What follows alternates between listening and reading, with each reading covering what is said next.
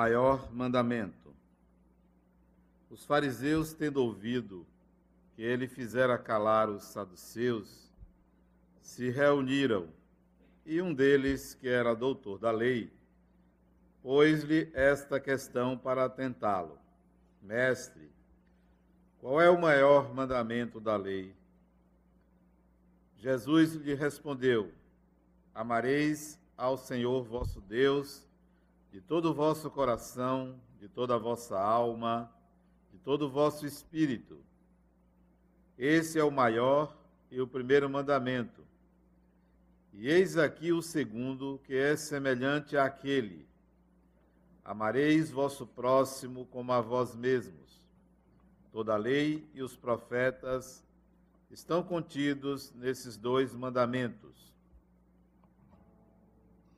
Fazei aos homens tudo o que quereis que eles vos façam, pois esta é a lei e os profetas.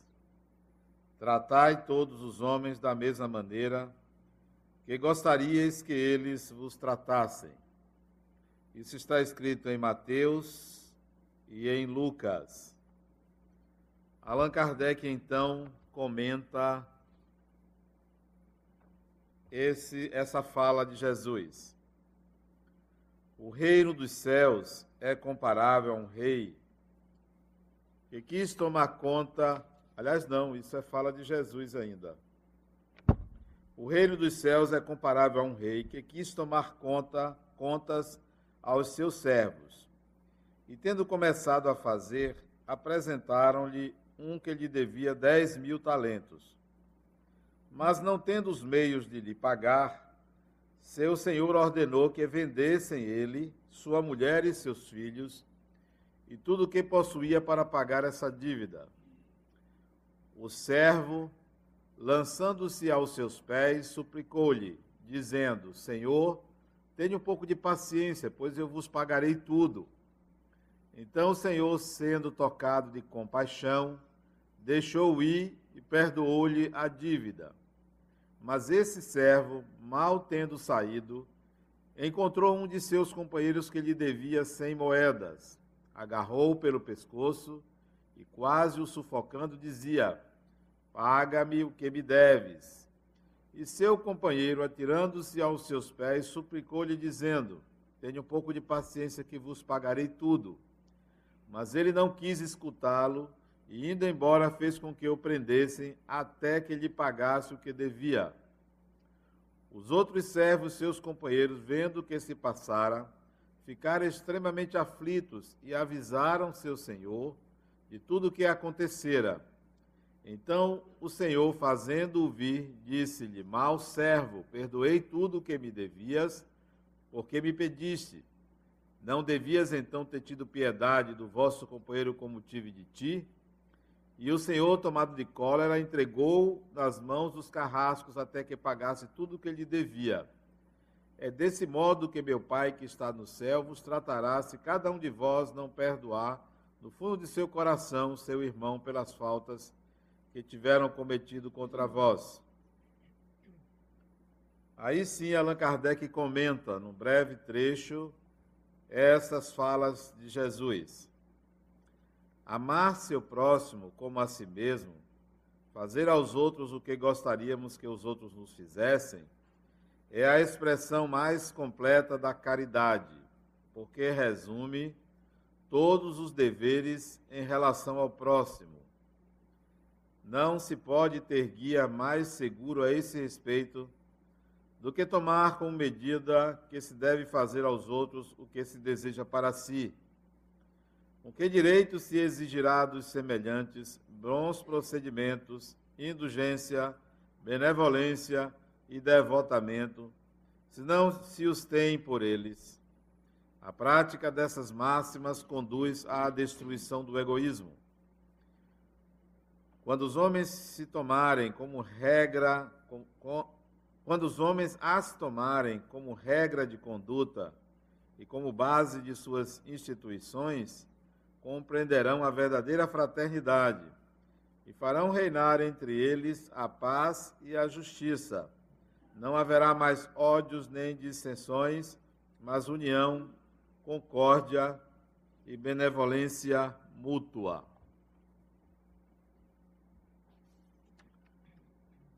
Está aí a fala de Jesus e o breve comentário de Allan Kardec. Amar ao próximo como a si mesmo.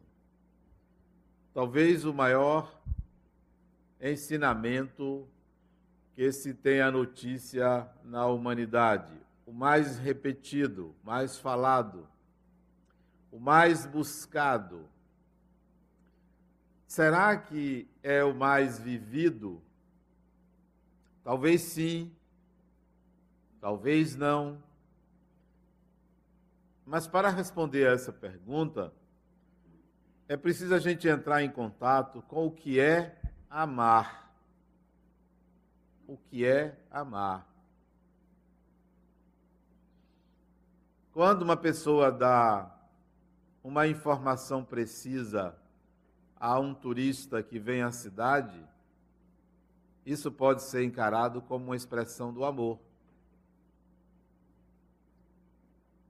Quando uma pessoa é em casa dar um bom dia a outra, pode ser também uma expressão de amor.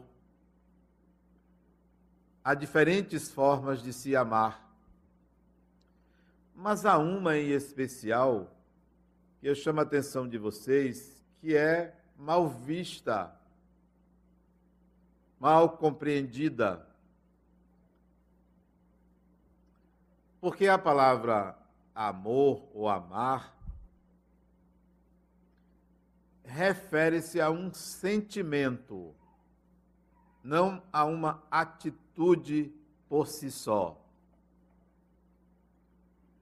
Não é um verbo amar que significa dizer alguma coisa, mas é um verbo que significa sentir alguma coisa. Para amar é preciso sentir. Nós então não estamos falando de uma atitude, de uma fala, de um bom dia, de uma informação, de um afago, nós estamos falando de um sentimento. Será que você já sentiu este verbo? E a particularidade que eu chamo a atenção de vocês, que é algo que é menosprezado e até mesmo tratado de forma inferior, é a paixão. É a paixão. Uma pessoa apaixonada por outra, quem quer que seja, é uma pessoa que está experimentando um sentimento que a aproximará do amor. A paixão não deve ser desprezada, não deve. Por quê? porque costumamos racionalizar a palavra amor com atitude, com fala. O amor não tem razões, ama-se porque se ama, porque se sente. Quem não sente o amor ainda precisa passar, passar pelo apaixonamento. Estar apaixonado por uma pessoa por mais cega que seja essa paixão, é experimentar a saída da consciência, a saída da razão, a saída do eu. Portanto, é algo importante. Se você nunca se apaixonou, ainda não sabe o que é amar. Quando uma mãe engravida ou tem a sua criança, ela ama. Vocês sabem por quê? Porque ela se apaixonou. Ela se apaixonou, ela sente alguma coisa pela sua barriga, pelo ser que ali vem. Ela sente alguma coisa pela criança que nasce. Esse sentir ainda embrionário é a paixão. Quando o homem se apaixona por uma mulher, quando uma mulher se apaixona por um homem, ele sente ou ela sente alguma coisa. É esse sentir que tem que estar presente quando alguém diz: Eu amo você, ou eu estou amando, porque sem o sentimento ainda não é o amor. A paixão humana é a entrada numa dimensão que difere de raciocínios, de pensamentos, de ideias. É algo que suspende o eu, a sua pessoa, daquilo que é objetivo, pragmático, considerado concreto, real, porque você penetra na dimensão do sentir. Amar inicia-se com um sentimento. Então vamos colocar uma dimensão aí diferente. Amar o próximo como a si mesmo inicia-se com um sentir. Não precisava nem dizer, eu sinto. Há quem fale em amar todas as pessoas. Eu amo todo mundo. Opa, será que isto é uma filosofia ou é um sentimento? Porque, como filosofia, é bonito, mas será que você sente esse amor por todo mundo como você sentiria por uma pessoa? Duvido. Amar a todos parece-me ser uma filosofia, a não ser que haja de fato um sentimento por cada pessoa. Aí você ama. Sentir, sem o sentir, não é o amor. Sem a paixão não se experimenta o sentimento de amar. Eu adoro ver uma pessoa apaixonada. Esquece da vida, às vezes até de tomar banho. Emagrece. É bom, emagrece, apaixonar-se. Não quer trabalhar, não quer estudar, não quer fazer nada na sua mente emocional, consta a figura amada ou apaixonada, o foco de sua atenção. Olha que coisa maravilhosa. Por favor, levante o braço. Quem já se apaixonou uma vez na vida? Olha quanta gente já se apaixonou. Quanta gente deixou de tomar banho. Que coisa maravilhosa. Quem está apaixonado mente. Mentiroso, mentiroso, mente. Vocês que levantaram, mente quando está apaixonado. Por que quer esconder? Não está acostumado a lidar com aquilo. Tira você do sério. Olha que coisa maravilhosa. Deixa de ser uma pessoa sisuda. O apaixonado não tem medo, tem vontade, tem desejo, tem um impulso para a vida. Como a paixão foi desprezada, malbaratada, escarnecida pelas religiões, quando é algo fantástico. Eu comparo ao cachorro quando balança o rabo. Ele está apaixonado. É um apaixonamento aquilo. Na maior pureza, o animalzinho Pode ter feito o que for com ele, mas ele é capaz de demonstrar isto que nós desprezamos. Deus nos deu a razão para educar a paixão. A razão só serve para isso. Mas a gente costuma, no mundo de hoje, anteceder a razão à emoção. Não usamos a razão para educar a emoção. Então, o que é amar o próximo como a si mesmo? É sentir. Mas será que você sente por você? Será que você sente? Será que você tem um sentimento por você de encantamento, sem narcisismo? Narciso era um deus grego que era avesso à mulher. Tinha suas razões, eu não tiro. Há quem goste, há quem não goste. Narciso não era chegado.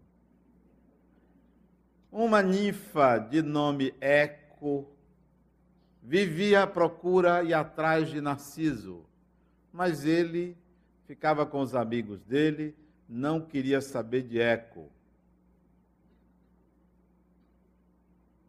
Até que um dia, passando por um lago, diz o mito, que ele olha a sua imagem refletida e apaixona-se por si mesmo.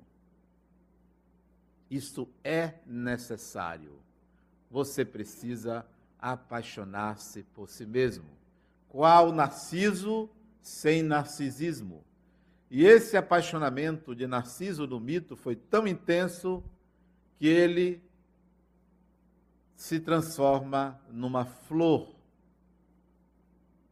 A transformação numa flor implica em se tornar um vegetal, em isolar-se da vida. Sem narcisismo é preciso você se apaixonar por você.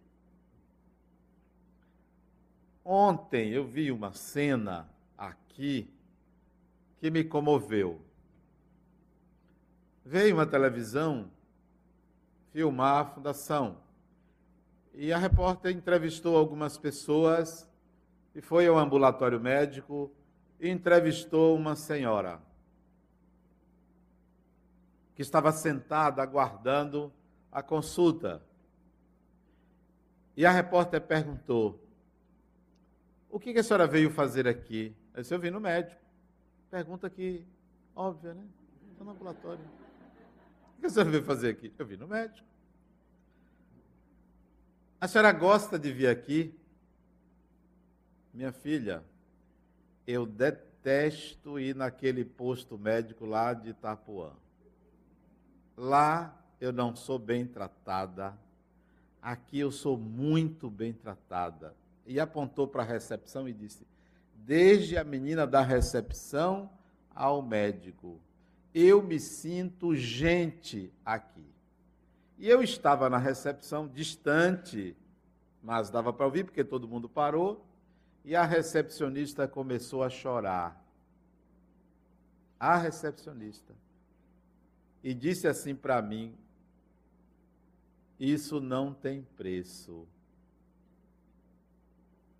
Esse é um sentimento.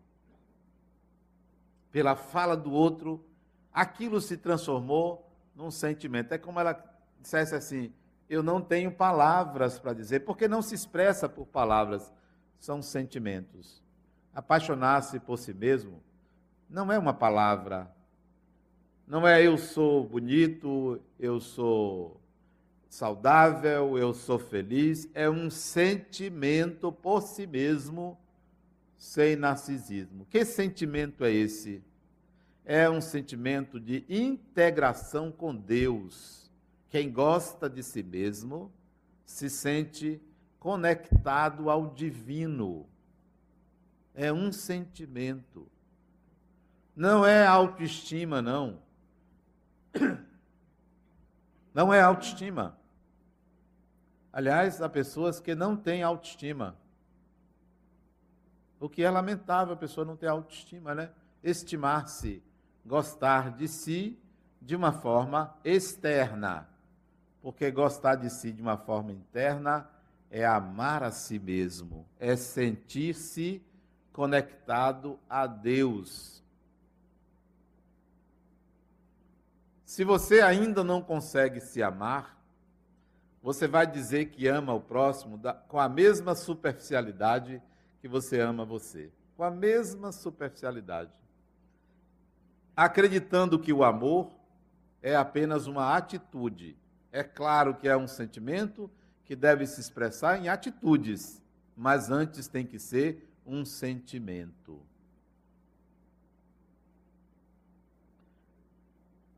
Eu ontem fui ao gabinete do prefeito. Um amigo meu me levou para conversar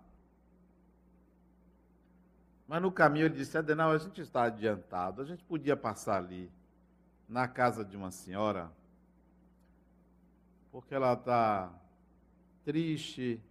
Você podia dar uma palavrinha com ela? Sim, é. Não estou fazendo nada. Ninguém me convida assim para ganhar um dinheiro, né?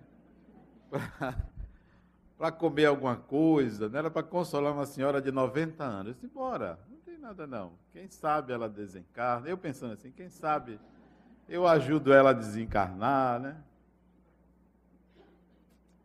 Cheguei na casa da senhora, isso era umas quatro e meia da tarde. Uma senhora extremamente lúcida, ativa, os olhinhos assim brilhavam, brilhavam. Ela não sabia que quem foi visitado foi eu. Ela disse: Eu não acredito que você está aqui. Depois eu estou, Dona Lourdes. Eu vim visitá-la, que ele me disse o nome dela. Eu vim visitá-la.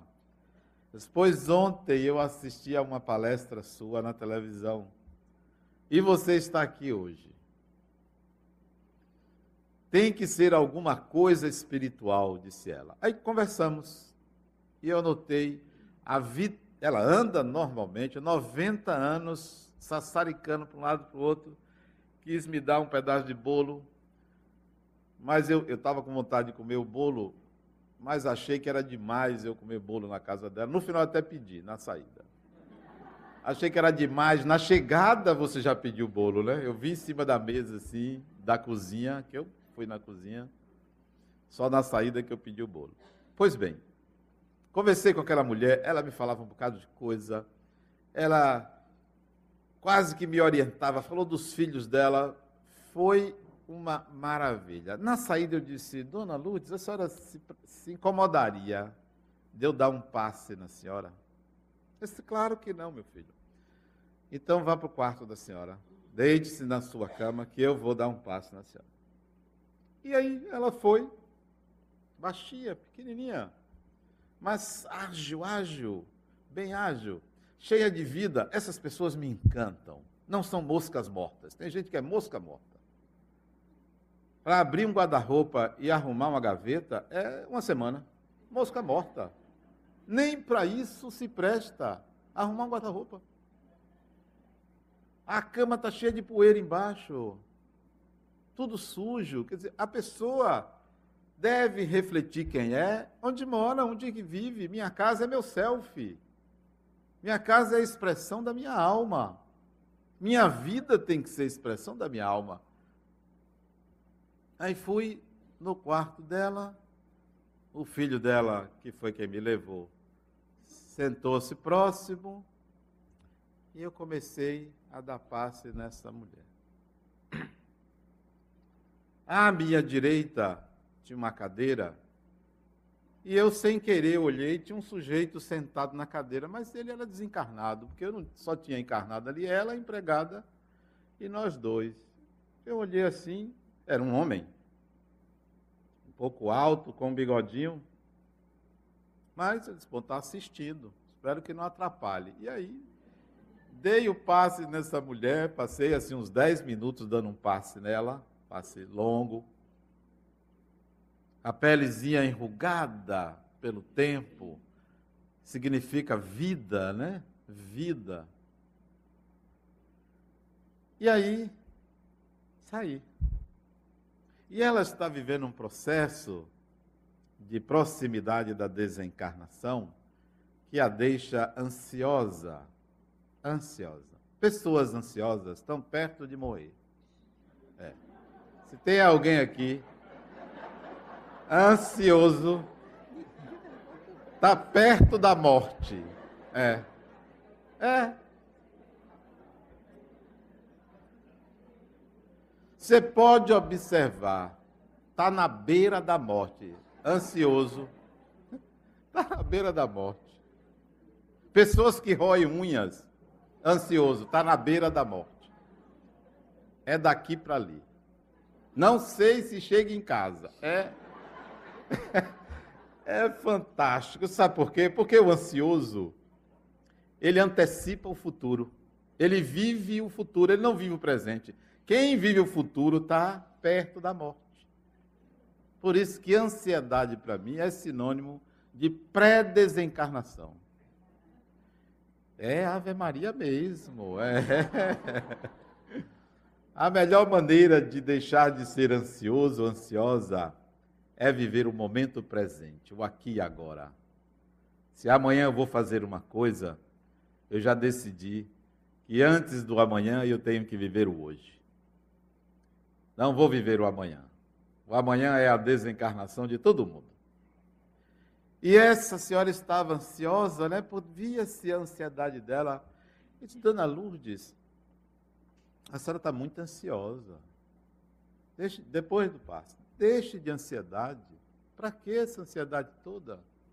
Disse, é, meu filho, eu fico preocupada com meus filhos, com meus netos, com bisnetos. Isso não precisa, dona Luz. Foque a sua vida no belo apartamento que a senhora vive, no conforto, na companhia da sua amiga, a secretária dela, na companhia da sua amiga.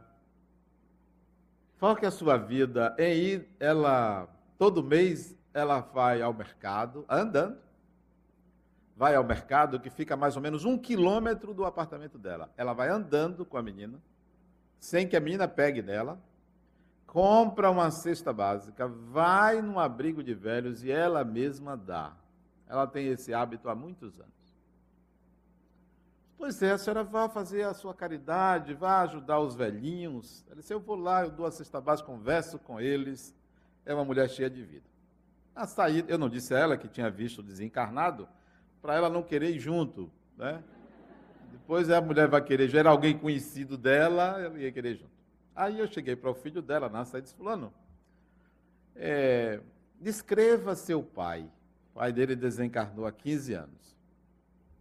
Ele descreveu e disse: Não, não é seu pai. Eu vi um espírito no quarto de sua mãe, mas não é essa a descrição. Ele disse: Qual é a descrição? Ele disse: Não, eu não vou descrever para você, senão você vai dizer que é Fulano. Quem na sua família foi o grande amor dela? Porque nem sempre o grande amor da mulher é o marido, né? Ele pensa que é. Ela também, né? Acredita que ele acha que ela é o grande amor da vida. Não é, geralmente não é. É mais fácil ser o vizinho. É mais fácil ter sido um ex-namorado do que a pessoa que engana, a gente pensa que é o amor da vida do outro geralmente nós amamos o amor do outro, não o outro. Você ama o ser amado ou ser amada.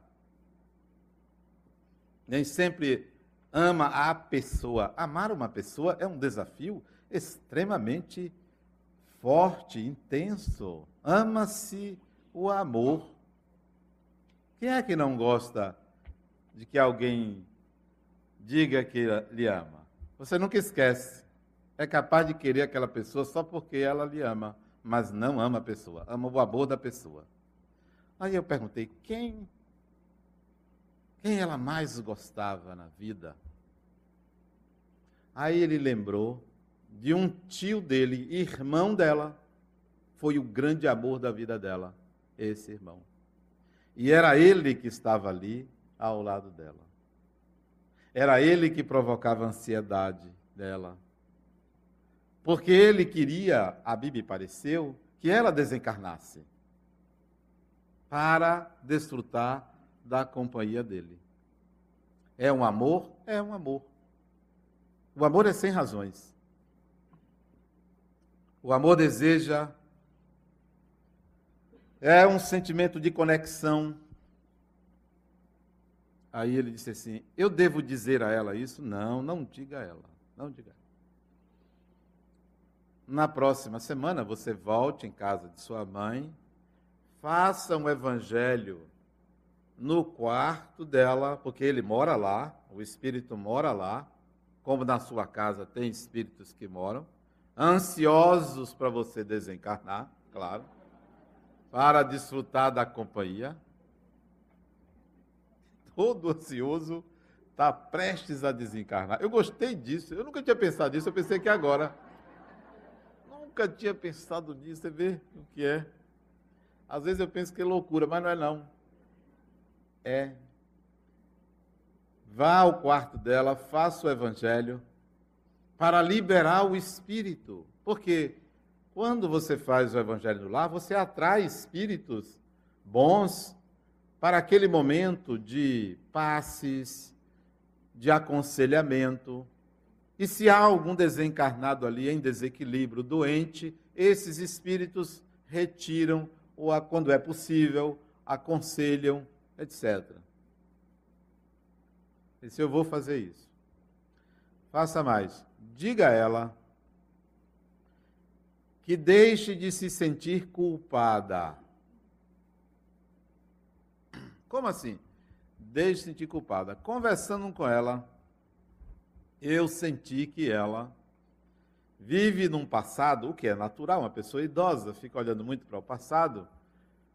Como ela está prestes a desencarnar, aí ele disse: Minha mãe vai desencarnar? Eu disse: Vai. Você também vai. Eu também vou. A pessoa fala na morte, assim, batendo na. Oxe, como se você vai morrer? Devia dizer assim: que vem a morte. Quando vier, eu espero não saber antecipadamente, porque saber antecipadamente a data da desencarnação deve ser uma angústia muito grande. Não quero saber. Quero saber no dia, assim, minutos antes, né? Para não dar tempo de, sentir medo. Não, ela vai desencarnar, não sei quando, né? Geralmente, quando eu vou dar passo numa pessoa é porque ela está prestes a desencarnar. Mas foi você que me chamou.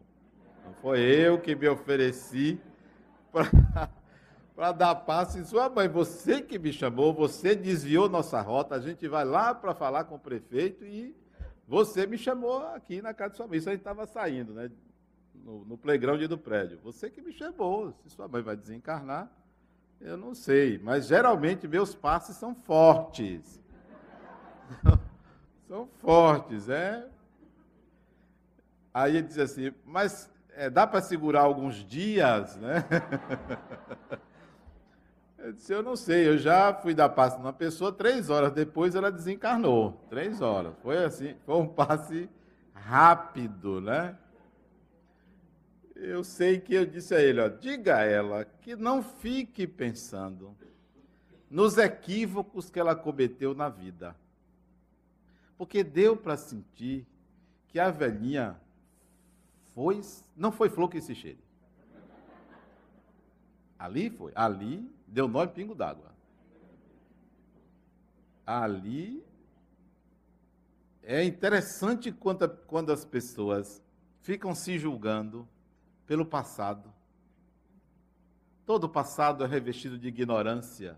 Não se julgue. Você é um ser humano. Errar é natural. Errar de novo também. Persistir no erro também. Por que, que eu vou ficar me culpando pelo, pelas coisas erradas que eu fiz? Vai ver que até foi bom para o outro. Diga a ela que não se culpe pelo passado, mas que olhe a vida dela, uma mulher de 90 anos e tem essa vivacidade toda, que ela valorize isso. E fomos lá falar com o prefeito. Mas a gente chegou atrasado, porque a conversa com a velhinha estava muito melhor do que conversar com o prefeito que eu não conheço. Chegamos atrasados, o prefeito já tinha saído. Mas valeu a pena. Valeu a pena porque a vida é muito mais o percurso do que a chegada. A vida é muito mais as experiências que você tem do que os resultados. Mas ficamos lá conversando com o, o chefe de gabinete do prefeito, que a gente saiu. Chegamos lá umas seis horas. Estava previsto o encontro ser às cinco, só foi uma hora de atraso. Uma horinha. Ah, nem para ele esperar. E ficamos até oito da noite. Oito? Não, às oito e meia da noite. Aí eu disse: vamos voltar lá na casa de sua mãe. Ele disse: por quê? Você não completou a desencarnação? Ele brincou, né? Disse, não, porque esqueci meu celular lá e minha carteira na cômoda do quarto. Está lá. Aí voltamos lá para pegar. Digo tudo isso por essa mulher, por ela demonstrar um amor a si mesmo inigualável. Nunca vi, nunca vi uma mulher de 90 anos ter tanta vivacidade, tanta vontade, tanto apaixonamento pela vida aos 90 anos de idade. Quando tem pessoas de 20 anos, mosca morta. Pessoas de 40 anos, na metade da vida, depressivas. Depressivas. Se lamentando, se lamuriando, autopiedade excessiva, à espera de um milagre, quando o grande milagre é a própria vida, é o próprio ser. Ah, mas porque não é você? Eu estou devendo, eu estou sem dinheiro. Ainda bem que não é eu, porque o carro é seu, meu amigo. Ah, ainda bem que não é você. Claro, porque não é você? Não, porque não sou eu mesmo, não, é seu. Tudo que você é lhe pertence, a sua vida é sua. Se você está devendo, se está doente, é sua vida, não é a do outro. Enquanto você está doente, você deve continuar vivendo. Enquanto você está devendo, você deve continuar vivendo. 40 anos de idade, a pessoa depressiva? Quem está depressivo está à beira da morte. Igual o ansioso. Mesma coisa. Porque o que é depressão? Depressão é um atentado contra a vida. É um atentado contra a vida. Baixa imunidade. As pesquisas indicam pessoas que adquirem câncer geralmente estão em fase depressiva. É um atentado contra a vida estão literalmente se aproximando da morte, não da morte simplesmente do corpo, da morte do viver. Porque não existe outra alternativa senão viver. Amar a si mesmo, para mim, é o um exemplo dessa mulher. Gosta da sua companhia, tem cinco filhos, mora sozinha, tem uma uma pessoa, uma empregada que vai todo dia à casa dela, mora sozinha. Os filhos vão lá, a casa cheia de quadros. Cheia de quadros. Na saída eu pedi o bolo, mas não tinha café. Né? Porque você comer um bolo, a pessoa ofereceu um bolo. E não ter assim um suco, um café. Né? Um dia eu fui à casa de um amigo, ele me ofereceu um copo descartável, suco em copo descartável, veja. Tem que oferecer o suco, o suco num copo de vidro ou de cristal, né? Descartável. Aí eu perguntei, né?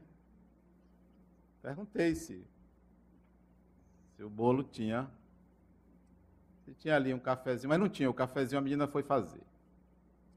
Foi fazer de última hora, cafezinho sem gosto, mas pelo menos acompanhou o bolo, né? A boa vontade da pessoa, né? Tá bom, eu disse, é, né? é, é. Mas a culpa foi dele que não preparou a casa para receber uma visita. Você vai receber uma visita, você tem que dar o melhor, né? um bolo, uma coisa, porque afinal de contas isso adoça a vida, né? E ela ainda veio dizer para mim, a senhora, não bote muito açúcar não, porque nessa idade não é bom muito açúcar, né?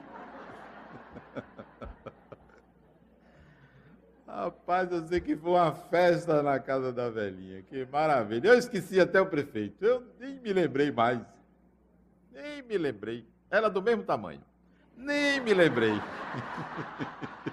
Eu só me lembrei disso. Só me lembrei disso. Foi muito bom. Né? Nessas horas que você lembra como é bom viver. Como é bom viver. Agora eu nem sei mais por que, que eu estava dizendo. Ah, não, porque o amor a si mesmo, né? É preciso sentir um gosto pela vida, é preciso sentir a presença de Deus em si mesmo, é preciso se sentir um agente de Deus na vida para gostar de si mesmo. Eu não gosto de mim porque sou bonito. Isso é fato. Eu não tenho um exemplo que eu estou dando, não. Eu não gosto de mim porque sou bonito. Eu não gosto de mim porque tem pessoas que gostam de mim. Eu não gosto, não gosto de você porque você tem um corpo bonito, porque você se veste bem, porque você sorri. Não gosto de você pela aparência. Não gosto de você pelo que você possui, pelo que tem. Gosto de você porque você sente Deus em você. Gosto de você porque você gosta da vida. De qualquer forma que ela se apresente. Você gosta da vida, do viver. Dizia Nietzsche, grande filósofo, para mim, um dos maiores filósofos depois de Kant. Nietzsche recomendava o amor fati. Todo mundo sabe o que é amor fati. F-A-T-I. Quem não sabe o que é amor fati, levante o braço, por favor. É, rapaz. Quem sabe, levante o braço, o que é amor fati. Ninguém. Tem uma pessoa lá atrás que sabe o que é. É preciso desenvolver o amor fati. É uma palavra latina. Se eu perguntar a qualquer criança da creche, o que é amor fati? A criança sabe. Porque sente. Sente, é verdade, sente. É como uma criança o amor fati. O amor fati é o amor ao destino que se tece, isto é, à vida que se constrói. Eu amo a vida que eu mesmo faço. Esta eu amo. É o amor fati é o sentir que o viver é algo maravilhoso. Isso é o amor fati. É o amor à vida, é o amor ao destino. Ao seu destino, porque é você que o faz. Esse é o amor fati. Não é autoestima. É algo mais profundo. Não é a aparência. É o sentimento da presença constante de Deus na sua vida, não porque você tem respostas de Deus, não porque acontecem coisas boas na sua vida. Ah, foi Deus que me deu isso. Não é por isso que se sente a presença de Deus. É um sentimento profundo de pertencimento e de conexão ao sentido e significado da própria existência. Aí nós fomos conversar com o chefe de gabinete, né? Ficou lá, o prefeito teve que sair. Teve um compromisso e tal. Eu entendi. Foi ele que marcou. Ele, o prefeito, não, o chefe de gabinete. Eu senti que ele não iria estar para a gente, porque tinha tanta gente do lado de fora, que eu não ia ser atendido. Né? Mas eu disse a ele que eu não ia falar mal do prefeito, não, que eu iria entender que ele teve os compromissos dele, que ele está fazendo um trabalho sério na cidade, não ia falar mal, não. Quer dizer, falei da altura dele, mas não é falar mal da pessoa, né? É a realidade. Começa a conversar com o chefe de gabinete. Conversa daqui, conversa dali. Eu fui reivindicar algo para a fundação, que a prefeitura está devendo, há dois anos não paga. Aí eu fui lá reivindicar. Ele disse, mas o chefe disse, mas não pagaram. Eu disse, não, você, na última vez que você esteve comigo, tem um mês, você disse que ia pagar e não pagaram. Você está sem autoridade, disse a ele. Ele disse, não, peraí. Aí ligou para um sujeito, um secretário lá, secretário, secretário, não, eu já saí da prefeitura, volte aqui para a gente conversar. Pois tirou o homem de casa. Agora, Seis horas, seis e meia da tarde, você já está em casa, funcionário público, não quer nada. Sexta-feira, devia estar tá trabalhando, né? Devia estar tá trabalhando. O sujeito voltou. Você mora onde, fulano? Aí eu moro aqui na Garibaldi. Vem cá para a gente conversar. O secretário foi lá. Estava até com um rasgadinho na camisa aqui. E aí nós conversamos E ele vem aqui segunda-feira para resolver a situação. Segunda-feira de manhã, esse secretário vem aqui. Mas conversando com esse homem, veja, a certa altura da conversa, ele disse assim: Eu gosto de cavalos. Fui, eu tenho uma fazenda e eu fui visitar um amigo meu no fim de semana, há 15 dias atrás, e uma semana depois ele morreu.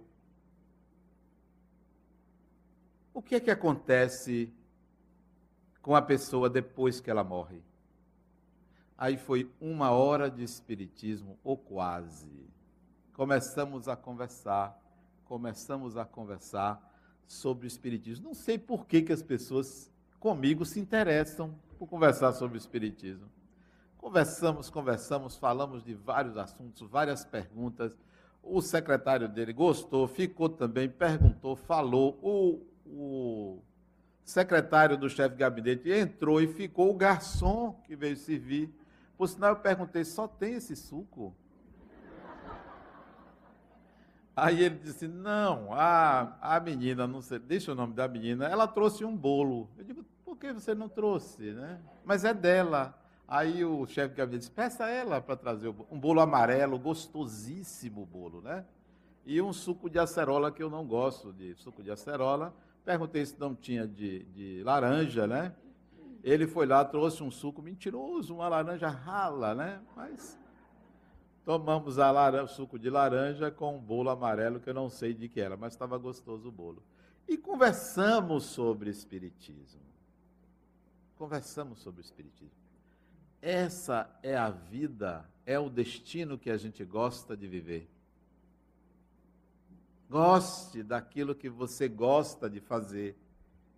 Goste daquilo que é simples, transforme a sua vida séria demais numa vida prazerosa de viver. Isso é amor. Goste de você como você é e não tenha vergonha de ser quem você é, porque você se burila, se melhora porque você se mostra quem você é. Não vive uma vida inautêntica, uma vida sem sentido, uma vida de aparências, né? Como é que vai amar uma pessoa que vive de aparências? Amar a si mesmo é gostar do destino que constrói, é se sentir conectado ou conectada a Deus como seu agente de transformação de si mesmo e da sociedade.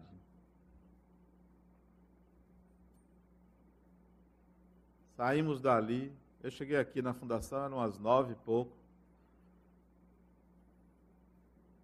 E, e fui para casa pensar sobre como é bom ter um bom dia. Como é bom ter um bom dia.